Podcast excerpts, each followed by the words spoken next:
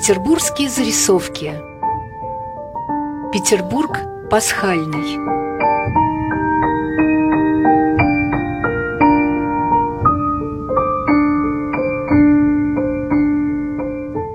Рассказывает историк-краевед Елена Игоревна Жирихина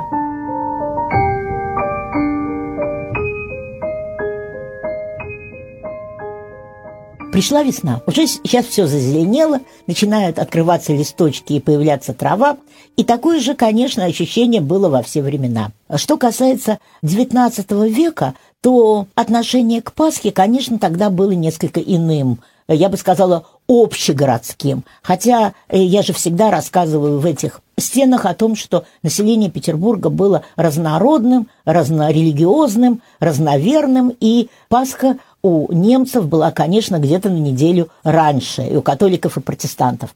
Вот. И Великий пост, после Масленицы, город затихал. Масленица, особенно ее последняя неделя, была бурная, пышная, громкая, отличалась обилием балов, и, например, 20-летний великий князь Николай Николаевич записал в своем дневнике в последний день, танцевал до четырех, дома был в пять, всем на смотр – завтра Великий пост отдохнем. И вот Великий пост был разгар как раз служебной работы, учреждений как э, гражданских, так и военных, смотры и учения гвардии, которая готовилась к Первомайскому параду на Марсовом поле. В институтах благородных девиц дамы подготавливали девочек к экзаменам, а потом в конце поста шли экзамены, на которые приезжала императрица со своими детьми или великие княгини слушать выступления. Вот точно так же, как она бывала здесь, на Васильевском, на 10-й линии, в Патриотическом институте, где воспитывались дочери наших офицеров. И иногда девочек приглашали для э, экзаменов во дворцы, в Зимнее Режиново, а Ничков чаще, именно при Николае Первом. Великопостные концерты были очень характерны для XIX века, ведь театры не работали.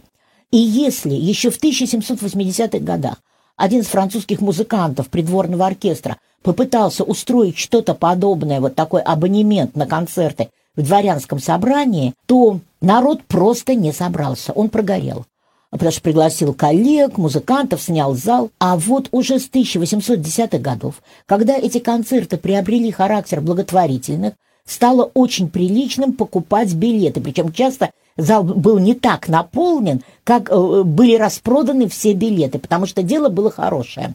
Сначала это были концерты в честь э, человеколюбивого общества, которое поддерживал император Александр I, в честь учреждений, которые поддерживала императрица. И вот эти свободные на тот момент музыканты и актеры императорских театров принимали участие, но уже не на сцене, а как концертанты и чтецы, например, произведений драматических. То есть можно было готовиться. Кроме того, было же очень много домашних театров тогда. И князь Иван Михайлович Долгорукий однажды написал в дневнике о том, как он ставил домашние спектакли. Настал Великий пост. Спектакли прекратились. Мы решили собираться для чтения новых произведений для подготовки к следующему году. То есть они начали то, что называлось салон. Ведь салоны продолжались. Можно же было ходить в гости, чтобы поговорить, поразговаривать, ну и немножко э, чисто семейно помузицировать, и подекламировать и так далее.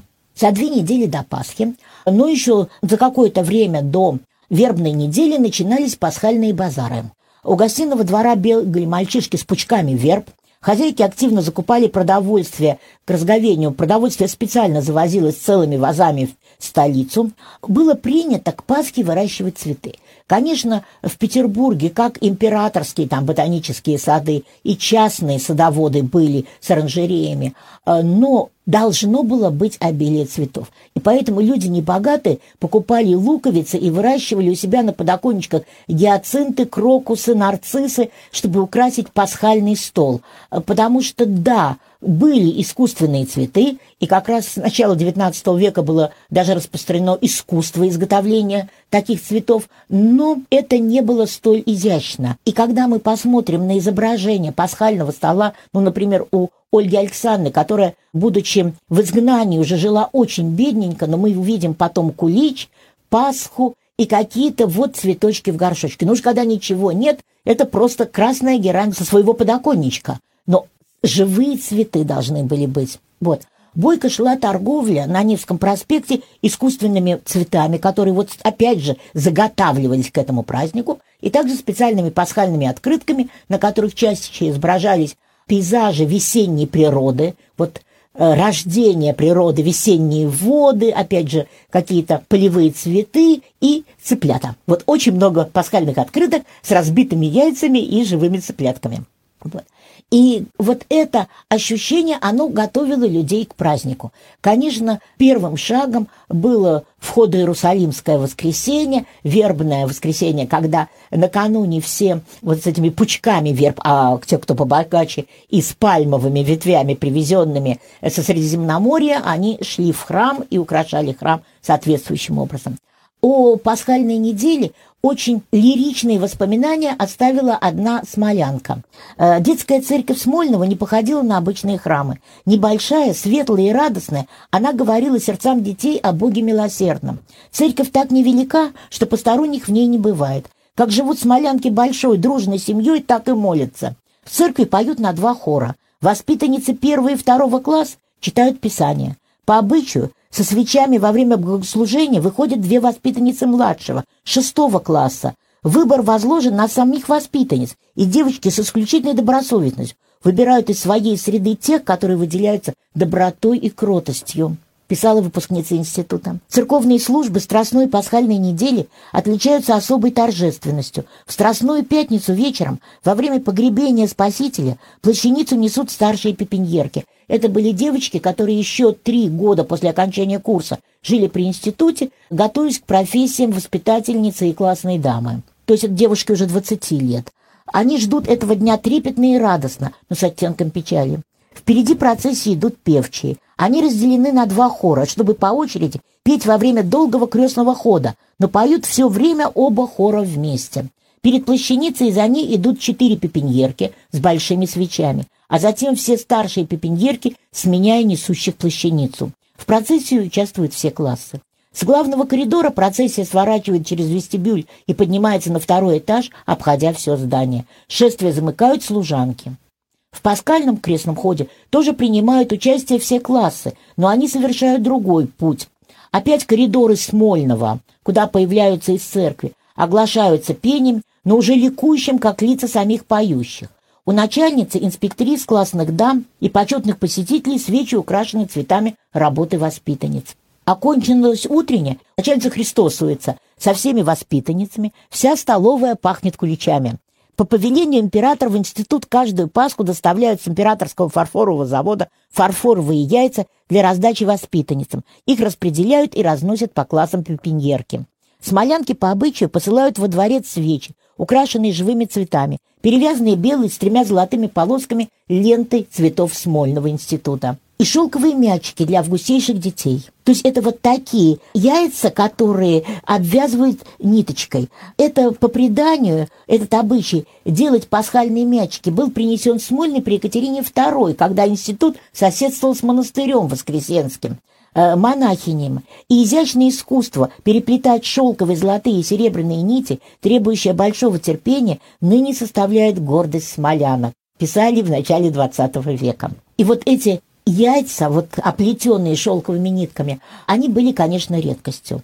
Но вот я родилась в советское время, и для меня вот крашенка была, ну, обычным, ну, обычным, там, луковая шелуха или деревянное крашеное яйцо еще бывало иногда. Но я иногда у тетушки видела вот эти яйца с монограммами императрицы Александры Федоровны. Вот те самые, которые посылали в институты и раздавали иногда и солдатам, потому что в пасхальный день в залах Зимнего дворца должны были стоять во время большого выхода император и императрица, и к императрице подходили чины ее имени кавалергардского полка, начиная от командира полка, и вахмистр следил, чтобы вот эти все нижние чины умели целоваться. Говорят, что за неделю их репетировали, и он сам давал им руку. Но они подкрашивали усы, и говорят, что к концу этой церемонии вообще непонятно, как императрица выдерживала руку на весу, но она была просто грязная от этих вот волос и черная. Вот. Но, конечно,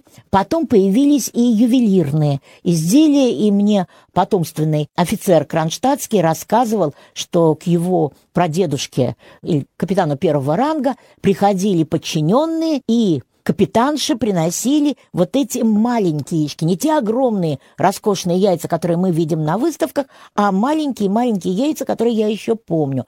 И их набиралось целое блюдо, которое стояло посреди стола, потому что многие ювелирные фирмы делали и очень недорогие, серебряные, просто с гравировочкой или чуть-чуть с эмалькой, вот такие яички. А что касается яиц фарфорового завода императорского, то там часто ставили в качестве изображения картины лучших мастеров на религиозные темы с изображением святых, с изображениями, ну, опять же, каких-то пейзажей с храмами, но лики святых – это были работы, например, Нефа, Брюлова, э, Васнецова, конечно, потому что особенно это распространилось к началу XX века, такое искусство. Начиная со Светлой Седмицы, целую неделю устраивалось пасхальное гуляние, которое по своей широте почти не отличалось от Масленникова. Его устраивали, как правило, на Адмиралтейском лугу, там же. Но в 1872 году вот такие деревянные театры-балаганы, которые там располагались, как раз при подготовке их к празднованию Пасхи сгорели. И э, было решено перевести гуляние на Марсово поле и на этом месте устроить Александровский сад перед Адмиралтейством, тот самый, которым мы пользуемся. Э, Еще 25 лет вот эти пасхальные гуляния с качелями, каруселями, балаганными народными театрами стояли на Марсовом поле, а потом э, все эти гуляния перевели на Семеновский плац и в центре уже заводских окраин, даже к Василиостровскому народному театру. В дворянском собрании изначально было положено после Пасхи устраивать очень веселые молодежные балы, потому что молодежь досетелась, конечно. И даже маскарады устраивали, что вообще очень необычно для нашей традиции, считается, что только на Масленицу и после Рождества. Но тут устраивались, причем подряд несколько. И если вначале эти балы собирали много народа, то уже через неделю ряды очень пустели потому что для петербуржцев вот эта пасхальная неделя с ее весельем, она была последней, такой вот светской городской недель. После Пасхи большинство уезжало, как только становились дороги, особенно хозяйки, уезжали в имение следить за работами полевыми и начинали уже в конце XIX века на пасхальный каникул значит, возвращаться из учебных заведений. В апреле уже были выпуски во многих учебных заведениях. Все отправлялись на свежий воздух. На даче под Петербургом, например, следуя за царской семьей, которая уезжала в царское село, как правило, в мае. К маю город пустел.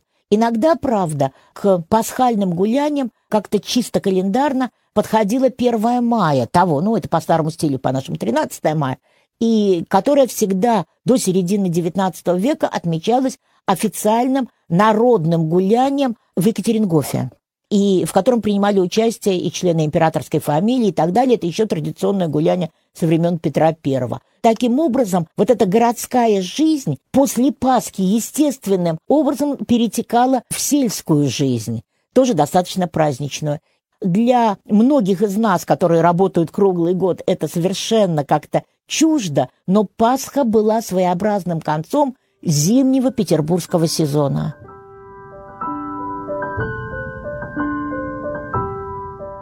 Петербург пасхальный. Петербургские зарисовки на волнах радио «Град Петров». thank you